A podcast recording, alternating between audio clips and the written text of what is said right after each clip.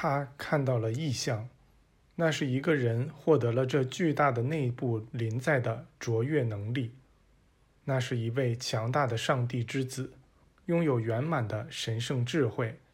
他看到一个人变得富有，因为这人将上帝的全部财富散播了出去，让生命之泉的水流淌开来，在对仁慈和智慧的信仰中，将天主显现了出来。如果一个这样的人得显化在大地上，那他就得走到众人面前，自称拥有这一切，然后。他得怀着纯正的动机过圣洁的生活，这样便能实现他想做的证明。正是当这圣洁的生活清楚地呈现出来时，基督的名号才被授予了他。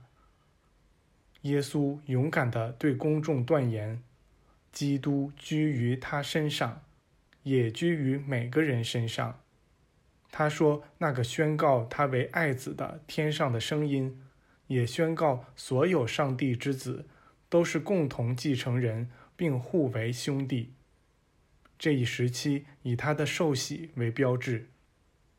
圣灵像一只鸽子从天上降临到他那儿，并居留于他身上。耶稣也宣布：“我们都是化身为人的神。”他教导说。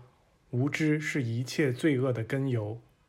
他看出要实行宽恕之道，就必须清楚地指明，人有权宽恕一切罪恶、争执与不和，并非要由上帝来宽恕罪恶，因为上帝与人类的罪恶、疾病和纷争毫无关系，是人造成了这一切，也只有人能使这一切消失。或宽恕这一切。无知就是不知道神圣思想，不懂得造物本源与人的关系。一个人或许拥有各种学识并世事洞明，但假如他认识不到基督是赋予内在存有以生命的那个上帝的鲜活本质，那他对于支配生命的最大要素。就显得极其无知，没有理由请一位十分公正和仁慈的父亲去疗愈某一疾病或消除某一罪恶。那疾病是由罪恶造成的后果，而宽恕是疗愈的一个重要因素。人们通常以为疾病是上帝送来的惩罚，其实并非如此。疾病之所以产生，是由于人不了解其真我。耶稣教导说，真理能使人获得自由。他的教义因其纯正而比他导师们的教义具有更持久的生命力。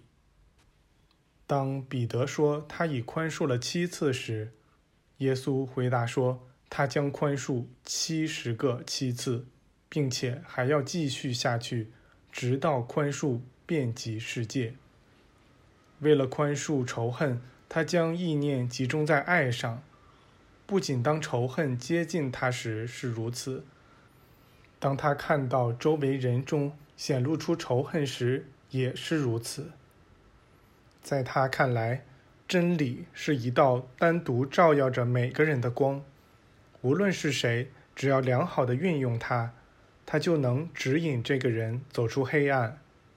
他知道一切胜利者都与其天主联合，以不断宽恕罪恶，并与真理一道面对各种错误。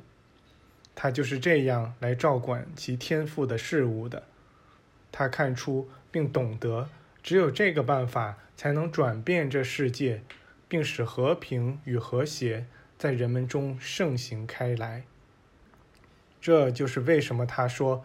如果你们宽恕别人的触犯，你们天上的父亲也会这样宽恕你们。